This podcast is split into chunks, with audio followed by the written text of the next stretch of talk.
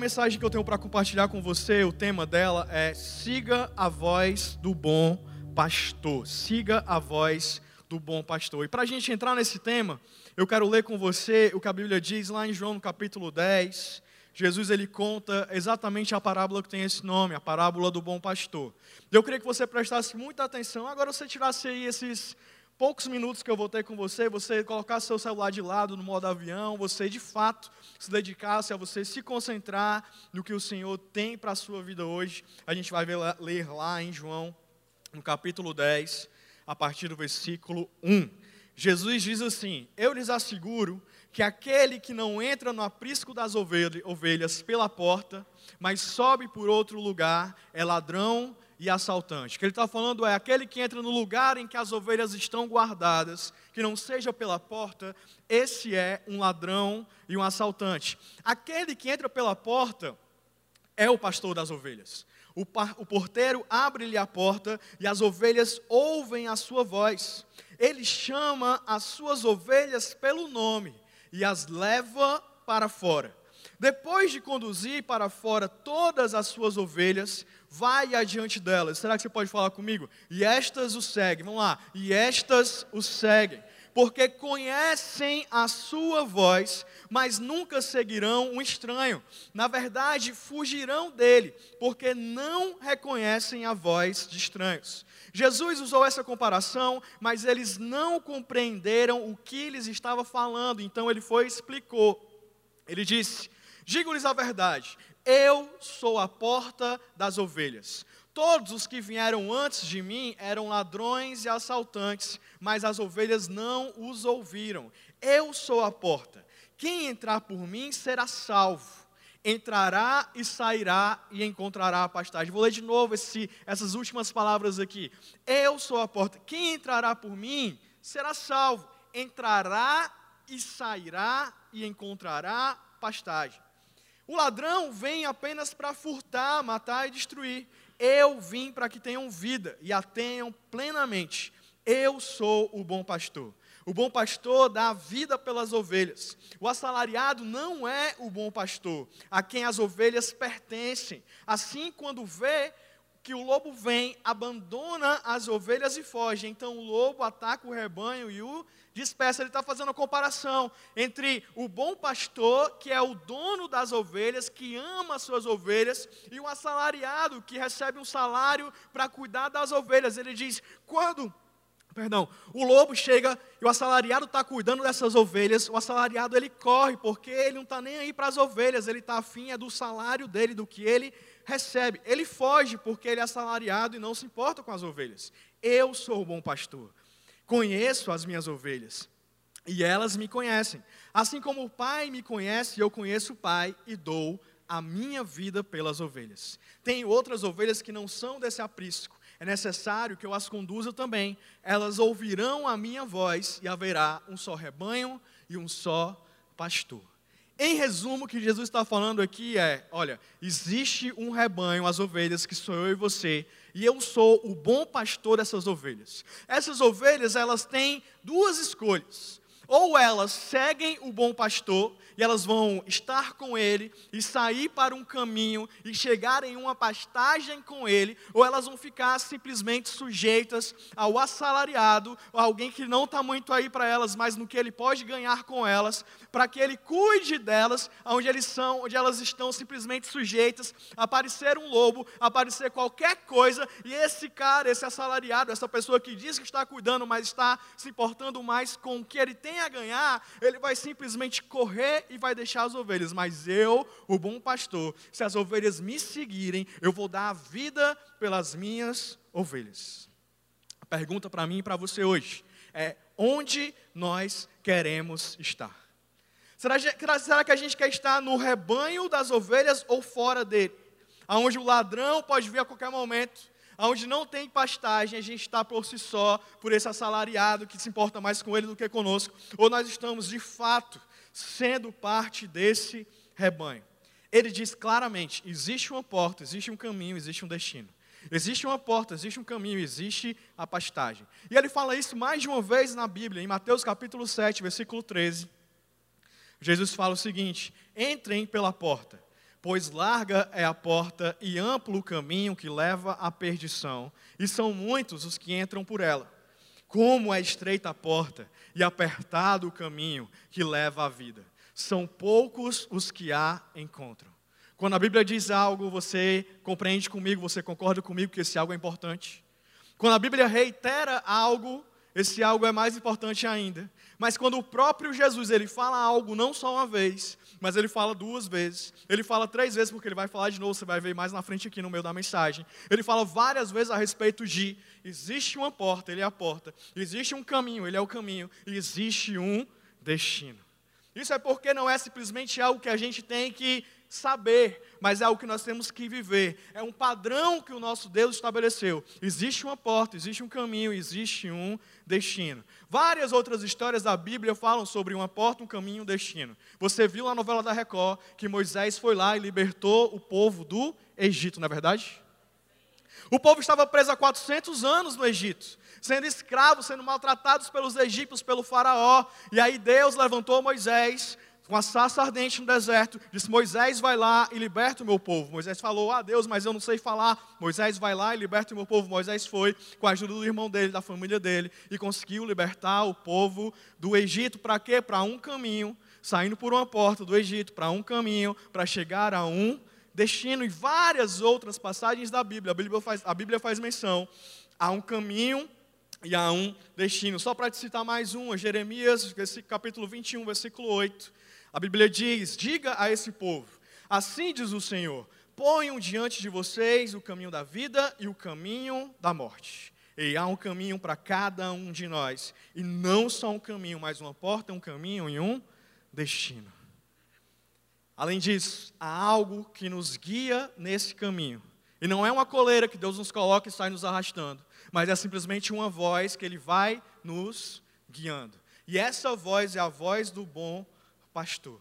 Jesus fala a respeito disso, ele chama essa voz exatamente da voz do bom pastor. Isaías capítulo 30, versículo 21, fala um pouco mais a respeito dessa voz, ele diz: Quer você se volte para a direita, quer você se volte para a esquerda, uma voz atrás de você lhe dirá: Esse é o caminho, siga-o. Então, como eu e você, podemos não só estar, aliás, não estar de jeito nenhum, sujeitos ao assalariado, sujeitos ao lobo que vai chegar e vai querer nos roubar, matar e destruir, mas sim sujeitos a esse caminho com o nosso Deus, com uma voz, não com a coleira, não com a escravidão, mas com a liberdade, sendo guiados por esse caminho. É isso que eu quero responder para você, mas antes disso eu quero saber: alguém aqui quer seguir por esse caminho, quer chegar nesse destino? Alguém? Meu Deus, acho que eu vou terminar o culto aqui agora. Alguém quer seguir por esse caminho e chegar no destino? Glória a Deus. Meu Jesus. Pai, perdoa-lhes. Vamos lá. Primeira coisa que a gente tem que fazer, eu vou falar mais assim para vocês para ver se vocês acordam. Primeira coisa que nós temos que fazer para a gente entrar nesse caminho, seguir nesse caminho e chegar nesse destino é passar pela porta. Diga comigo para você acordar, passar pela porta. A primeira coisa que a gente precisa fazer é isso. A porta representa uma passagem. Quantas portas nós procuramos durante a nossa vida? Você está solteiro, você está sozinho, você está na solidão. Qual é a porta que você procura? A porta de um relacionamento. Você está com um atestado médico, você está com um diagnóstico de uma doença. Qual a porta que você procura? Tem gente rindo se identificando. Qual é a porta que você procura? Você procura a porta de um médico, a porta de um hospital, a porta de uma da saúde, você procura essa porta. Você está precisando de algo para você viver. Você está precisando de mais dinheiro na tua casa porque está tá sobrando conta e faltando dinheiro no final do mês. O que você faz? Você começa a procurar um emprego. Você começa a tentar empreender. Você olha no Instagram e faz um curso para vender curso, para ganhar, sabe, não sei quanto coisa mais. Enfim, você vai, você aprende, você busca bater em uma porta para você sair dessa porta e ir para um outro lugar. A porta é isso, a porta é um lugar de passagem. Nós passamos por uma porta para ir de um lugar para o outro. Quando o culto acabar daqui a, sei lá, 40 minutos, você vai abrir a porta e você vai sair e você vai chegar na sua casa. E para você sair de fora da sua casa e entrar na sua casa, você vai passar pela porta. Acontece que essas portas elas são até interessantes, pode ser que você mesmo, que você precise mesmo passar por uma delas, pode ser que esteja na hora de você começar um relacionamento, pode ser que esteja na hora de você sair do seu emprego, pode ser que esteja na hora de você procurar uma coisa diferente para sair da paralisia, talvez uma disciplina, uma academia, alguma coisa, para você mudar a tua vida, mas eu quero te dizer, nada, nenhuma dessas coisas vai mudar a tua vida de modo irreversível. Porque o que você precisa para mudar a tua vida de modo irreversível é abrir uma porta, e essa porta é a porta do teu coração para Jesus. Apocalipse 3, versículo 20, João diz, falando a respeito de Jesus: Eis que estou à porta e bato. Se alguém ouvir a minha voz e abrir a porta, entrarei e cearei com ele e ele comigo. O que Jesus quer fazer no teu coração, na tua vida, é entrar na tua vida para que Ele possa sentar com você, olhar para você, ceiar com você e você ceiar com Ele. Ah, PH, o que é quer dizer? PH não, Felipe, que agora eu sou só Felipe. Ah, Felipe, o que é quer dizer isso? O que é quer dizer isso? Entrar e ceiar comigo quer dizer que Ele quer se importar com você. Quer dizer que Ele quer olhar para você, quer dizer que Ele quer ter comunhão com você, Ele quer estar com você, Ele quer demonstrar o amor de Deus por você. Se você parar para pensar bem, foi por isso que nós somos criados. Adão e Eva foram criados lá no Éden, para que eu e você, para que a gente, a humanidade, eles foram os primeiros, e eles iriam gerar todos nós, para que a gente tivesse um relacionamento com o nosso Deus. É isso que Jesus quer fazer. A primeira porta que você precisa abrir na tua vida se chama a porta da tua vida, do teu coração, para Jesus. Se você passar por qualquer porta antes disso, a única coisa que você vai fazer é se levar incompleto para essa nova situação. Não sei se você já viu, mas existem pessoas que elas saem de um relacionamento, elas estão carentes. O que elas procuram para sair dessa situação é abrir a porta de um outro relacionamento. Elas entram nesse outro relacionamento e elas chegam lá carentes. E elas estão tão carentes que elas são ciumentas, que elas estão todo tempo em cima, que elas veem coisas que não existem em canto nenhum. Elas estão simplesmente ali porque elas querem suprir a carência delas nessa nova pessoa. E o que acontece? A pessoa frustra, ela sai pior. E ela chega e fala: nenhum homem presta. Nenhuma mulher presta, todas as mulheres são interesseiras. Porque você chegou em um lugar, em uma porta, você abriu essa porta, você entrou, mas o teu problema não era a porta que você estava antes, era você. Então você levou o teu saco sem fundo para um lugar e você tentou preencher com algo que o saco estava sem fundo, não estava preenchido, tinha um buraco. E aí você enchia, enchia, enchia. Por mais que a pessoa te desse, não conseguia preencher, porque você não tinha fundo. Jesus fala a respeito disso, ele fala, diz assim: não se coloca um vinho novo em vasilhas de couro velhas, porque se você colocar o vinho novo em vasilha de couro velho, o que vai acontecer? A vasilha de couro velho vai rasgar e o vinho todo vai se derramar. Mas você coloca vinho novo em vasilhas de couro novas, porque aí a vasilha e o vinho, eles se conservam. Isso acontece em todo lugar. Ah, eu quero mudar o meu emprego porque estou insatisfeito. Muda, vai. Você chega lá, três meses dando gás, fala, chefe, é tudo a mesma coisa, só quer saber, sabe, do que eu posso dar para ele. Pior que é verdade. Aí você sai, sei lá, de uma igreja e vai para outra, você se decepciona de novo, porque você não teve o abrir a porta do teu coração para Jesus. Quantas vezes a gente tenta isso? O que a gente precisa mudar não são as coisas, mas são somos nós mesmos. Quando você abrir a porta do teu coração para Jesus, ele vai sentar, ele vai ter um relacionamento com você, e ele vai te preencher do amor que você precisa. Aí sim, a gente pode abrir outras portas. Por quê? A gente vai estar abrindo a primeira porta que a gente deveria estar aberto desde o começo, a porta para a qual nós somos criados, a porta do relacionamento com Deus. Lembra que eu falei de Adão e Eva? Eles foram criados para isso, que aconteceu depois. O pecado veio e houve separação entre o homem e Deus. O que a gente tem que buscar na nossa vida, a única coisa que vai nos preencher, que vai dar sentido para mim e para você, é a gente reconectar esse relacionamento. Quem pode reconectar esse relacionamento? Jesus. Então, eu perdi esse relacionamento pelo qual eu fui originalmente criado. A única coisa que pode me preencher, para quem sabe eu ter um relacionamento, para quem sabe eu ter um novo emprego fazer sentido, para quem sabe eu entrar em uma nova igreja e ter um ministério frutífero, o que eu preciso fazer antes é abrir a porta do meu coração para restaurar o meu relacionamento com o meu Deus, com Jesus. Jesus é o único que pode nos restaurar. A conexão que nós precisamos com Deus está na conexão que nós criamos com Jesus. Você não foi feito para satisfazer os seus próprios desejos, mas para estar junto com o teu Pai. Saiba disso. Você foi feito para essa conexão. No Êxodo, nós vemos um prenúncio disso, foi por isso que eu falei lá no começo da novela da Record. Estou falando da novela, mas Êxodo fala a respeito disso. Se você nunca leu, de fato, lê Êxodo, faz assim, muito bonito. Fala a respeito disso. Gênesis, Êxodo, Josué. Fala a respeito de que? De um povo que estava preso há 400 anos. Quatro na Bíblia quer dizer um tempo completo. Ou seja, passou 400 anos, o tempo que de fato eles deveriam estar lá. Depois eles saíram, passaram 40 anos no caminho. O tempo que eles precisavam para estar lá, um tempo completo, uma estação completa, um tempo determinado por Deus para isso. E aí eles chegaram na terra prometida. Mas como foi a última noite deles, quando eles saíram do Egito? A última noite deles foi, receberam a orientação de Moisés, ele disse: "Vocês vão pegar um cordeiro, vocês vão matar esse cordeiro, vocês vão levar esse cordeiro para dentro da casa de vocês. Vocês vão comer esse cordeiro, vocês não vão deixar nada dele, vocês vão comer tudo. E o sangue dele vocês vão passar na porta. E aí vocês vão sair. O que isso traz para mim e para você é um prenúncio do que aconteceu com Jesus. Porque é exatamente isso. Nós abrimos a porta da nossa casa para quê? Para Jesus entrar, para o Cordeiro entrar. Ele morreu por nós naquela cruz e o que nós fazemos quando ele entra e a gente está com ele, a gente ceia com ele, a gente restaura o nosso relacionamento com Deus. Ele fala: agora que eu estou aqui, o que a gente pode fazer é sair. Mas a porta que a gente sai não é mais a nossa porta, é a porta com o sangue dele. É uma porta nova que ele nos leva não mais para o nosso próprio caminho que a gente estava acostumado a trilhar, mas para um caminho dele, aonde em cada passo ele vai dizer é isso que você deve fazer. Então, o êxodo é exatamente esse prenúncio, um sinal que a porta para o relacionamento de Deus seria aberta com o sangue de Jesus.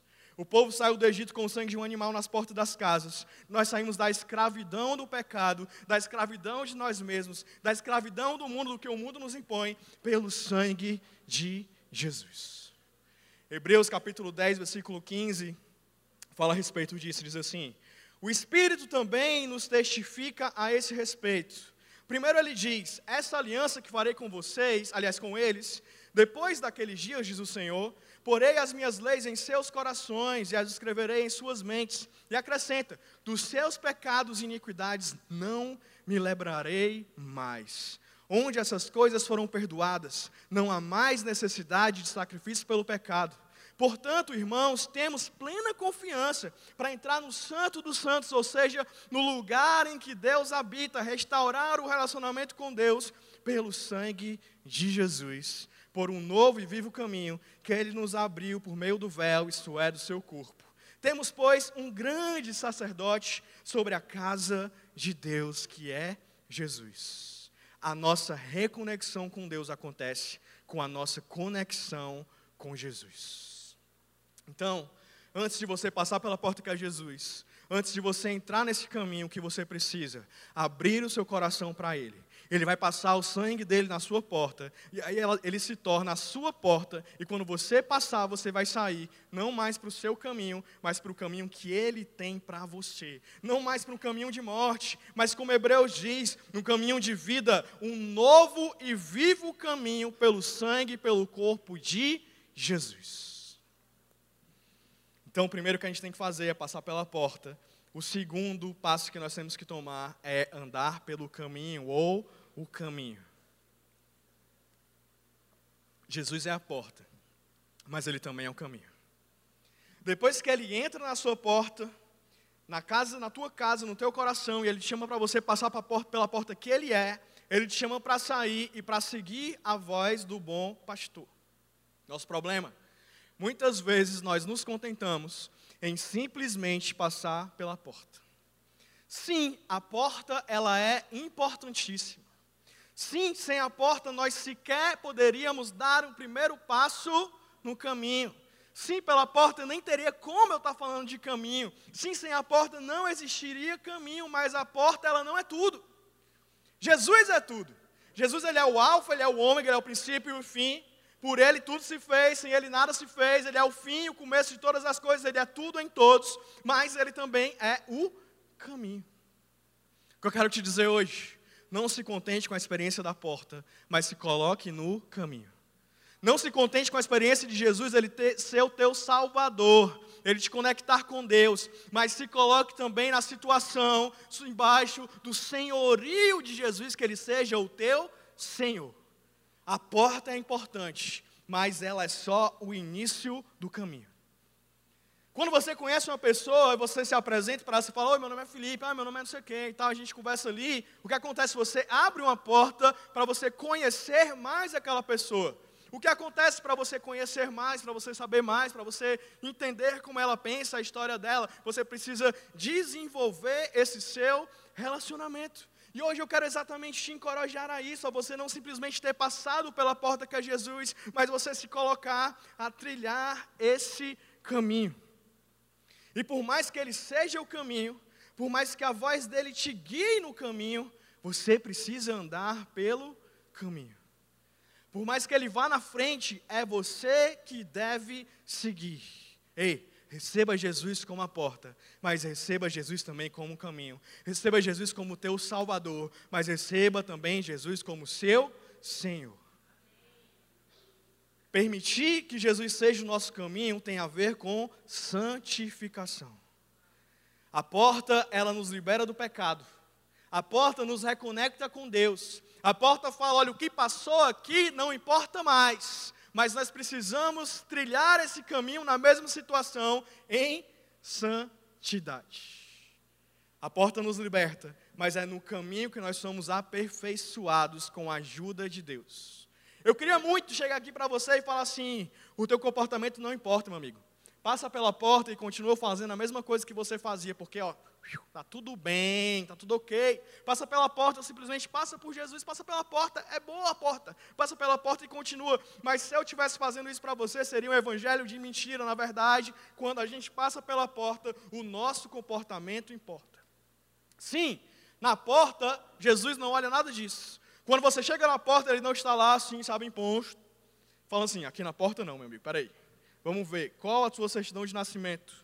Quem são os teus pais? O que você fez nesse período da sua vida? Deixa eu ver aqui, talvez você possa entrar pela porta. Não, ele não faz isso. Na verdade, você chega do jeito que for, você chega como você está, você chega com a sua história como você é, você chega na porta e ele abre a porta para você. A porta, na verdade, já está aberta há mais de dois mil anos, simplesmente para você e eu, nós entrarmos por essa porta. Mas quando a gente passa pela porta, ele começa a nos guiar. E aí, quando ele começa a falar, a voz do bom pastor, você tem uma opção. Ou você vai para onde ele está te mostrando, ou você para e não faz nada, ou você segue para onde você quer, seguindo a você mesmo, e você sofre as suas próprias consequências. Qual é a escolha que nós estamos fazendo? E eu amo Jesus, sabe por quê? Porque tem pessoas e situações que querem colocar uma coleira na gente e nos arrastar. Mas Jesus não.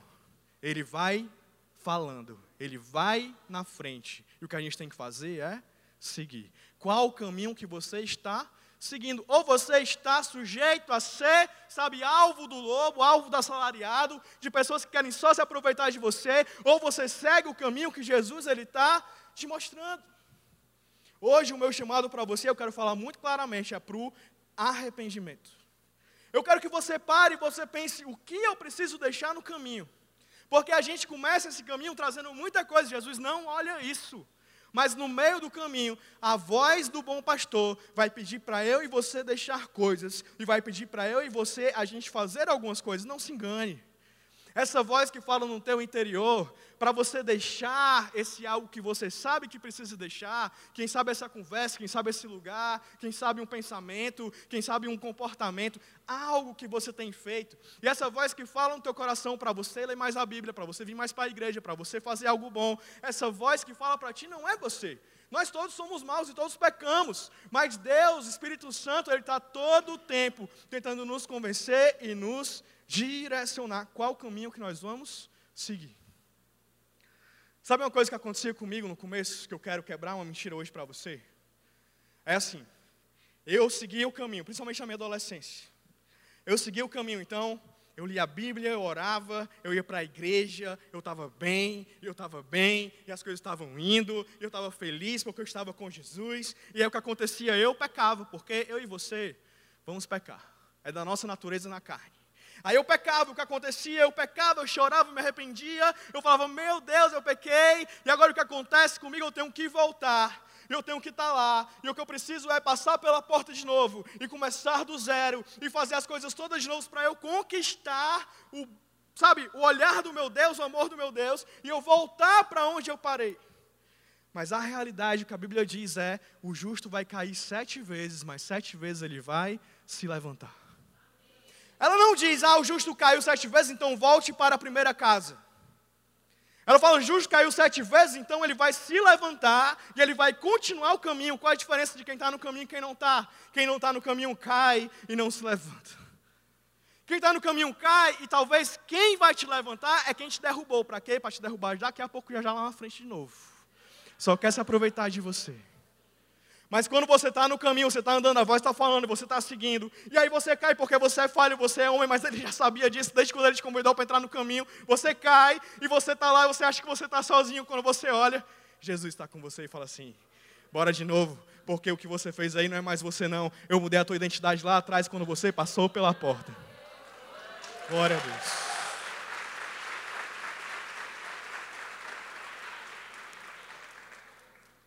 Quem te levanta no caminho é o teu pastor, é Jesus. Não se engane, há coisas que nós fazemos aqui que movem o mundo espiritual. Quando nós oramos, quando nós dizimamos, quando nós adoramos, isso move o mundo espiritual. Então, o que você faz nessa vida, ela, isso importa. Há muito mais de Deus que nós vamos experimentar quando nós obedecermos, quando nós nos santificarmos, quando nós seguimos o caminho que é Jesus. E aí a gente pode parar e pensar assim: poxa, mas como eu vou fazer tudo isso por mim mesmo?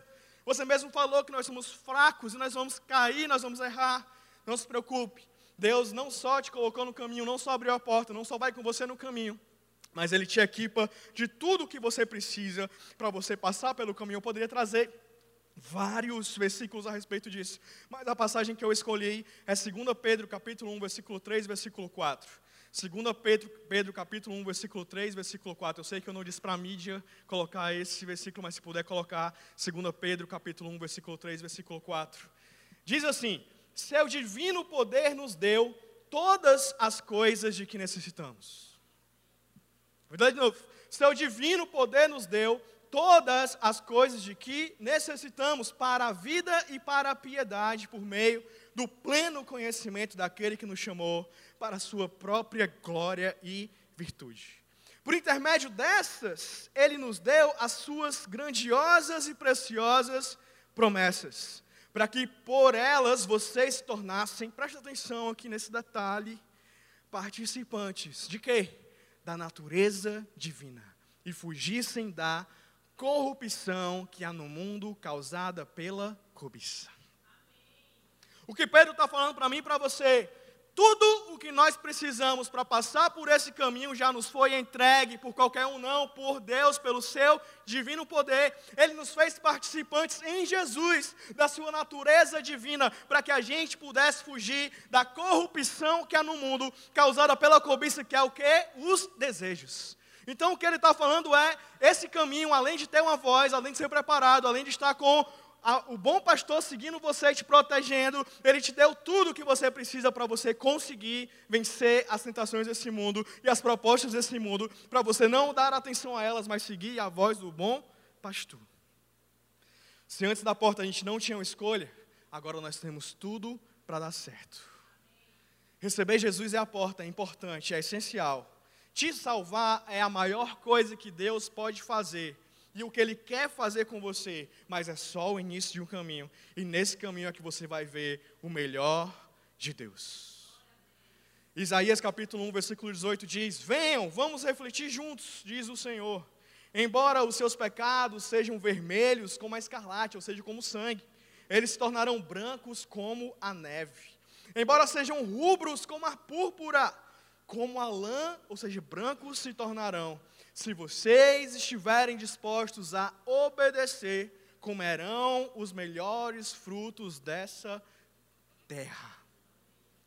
1 Coríntios 1, versículo 1 diz: Paulo, ele tá, Paulo aqui está direcionando a carta de Coríntios à igreja em Corinto. Ele fala assim: Paulo, chamado para ser apóstolo de Cristo Jesus pela vontade de Deus, e o irmão Sóstenes, que escreveu junto com ele, a igreja de Deus que está em Corinto, aos santificados em Cristo e aos chamados para serem santos, juntamente com todos os que, em toda parte, invocam o nome de nosso Senhor Jesus Cristo nosso Senhor Jesus Cristo, Senhor deles e nosso. O que a Bíblia está falando aqui para mim e para ti é: olha, existe algo em relação ao teu relacionamento com Deus que começou lá atrás, quando você passou pela porta, mas que durante o caminho você foi ainda chamado para ser santo, você foi santificado em Cristo, mas você não foi só chamado para passar pela porta e ser santificado lá, você foi chamado também para, no caminho, ser santo.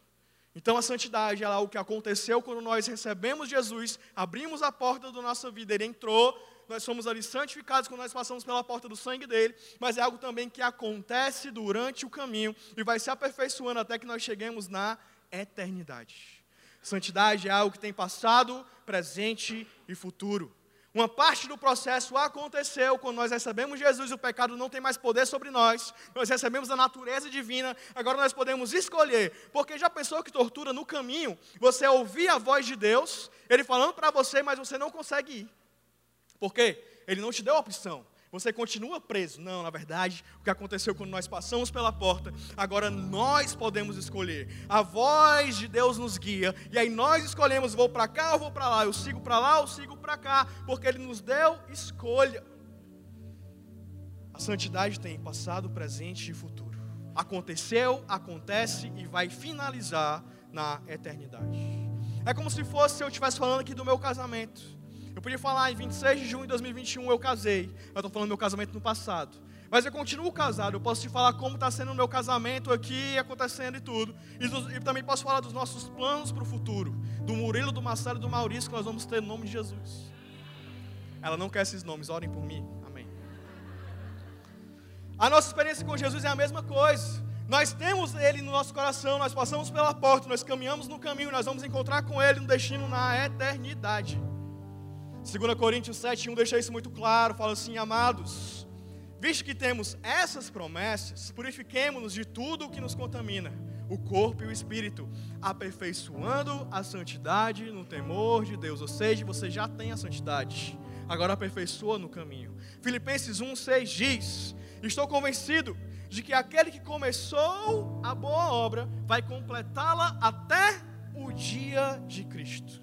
O nosso Pai, Ele escolheu nos trabalhar e nos preparar por meio de um caminho, por meio de um processo. De fato, a santidade ela é um processo, mas não use o fato dela ser um processo como uma desculpa para você ficar aonde você está.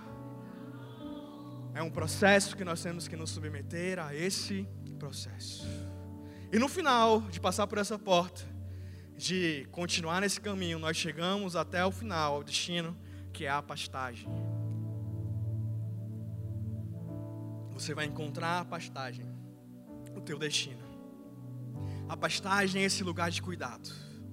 É o lugar onde nós podemos lançar sobre ele as nossas ansiedades, o nosso fardo e trocar pelo fardo dele, que é um fardo suave, um fardo leve.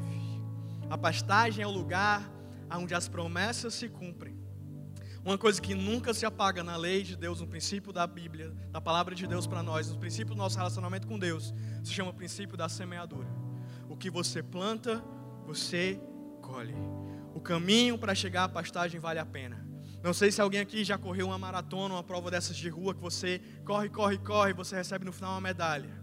No começo você está falando assim, meu Deus, o que eu estou fazendo aqui? 5 horas da manhã correndo. E às vezes até ainda chove.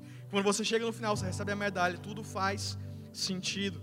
Você subir uma trilha numa serra, a mesma coisa. Você fala assim: o que eu estou fazendo aqui podia estar dormindo. Quando você chega lá em cima, você olha a paisagem, você fala: valeu a pena. A pastagem é esse lugar onde há proteção, onde o ladrão vem para furtar, vem para matar, para destruir. Mas na pastagem nós temos um bom pastor. É o processo do caminho, é a cerca de proteção do rebanho que nos protege. O caminho é esse lugar onde nós plantamos os princípios. A pastagem é o lugar onde nós recebemos os resultados. É o lugar que o bom pastor conhece as ovelhas e que ele chama as ovelhas pelo nome. É o lugar onde o bom pastor dá vida pelas ovelhas. O assalariado, as coisas da vida, as pessoas, as situações, as promessas, elas nos prometem algo. Mas quando a gente chega nesse algo, a gente percebe que quem lucrou mais foi ele, não nós. Mas com o nosso Jesus é completamente diferente. Ele dá a vida por nós para nos guardar. Na pastagem que o nosso Deus preparou para nós, é o nosso destino e acontece exatamente o contrário disso. Nós somos supridos. Salmos 23, Davi fala a respeito disso. Ele diz: O Senhor é o meu pastor, de nada terei falta. Em verdes pastagens me faz repousar e me conduz a águas tranquilas Restaura-me o vigor, guia-me na vereda da justiça por amor do seu nome. Mesmo quando eu andar por um vale de trevas e de morte, eu não temerei perigo algum, pois tu estás comigo. A tua vara e o teu cajado me protegem. Preparas um caminho, um banquete para mim, à vista dos meus inimigos. Tu me honras, ungindo a minha cabeça com óleo e fazendo transbordar o meu cálice. Sei que a bondade e a fidelidade me acompanharão todos os dias da minha vida, e voltarei à casa do Senhor enquanto eu viver. A pastagem é esse lugar em que as circunstâncias desse mundo não importam. Você tem paz. Você passa pelo vale da sombra da morte, mas você está seguindo o caminho, você está na pastagem, você passou pela porta, você está com Ele. Pode vir a sombra da morte, pode vir um assalariado, pode vir um lobo, pode vir tudo o que for, você não teme mal algum, porque Ele está com você.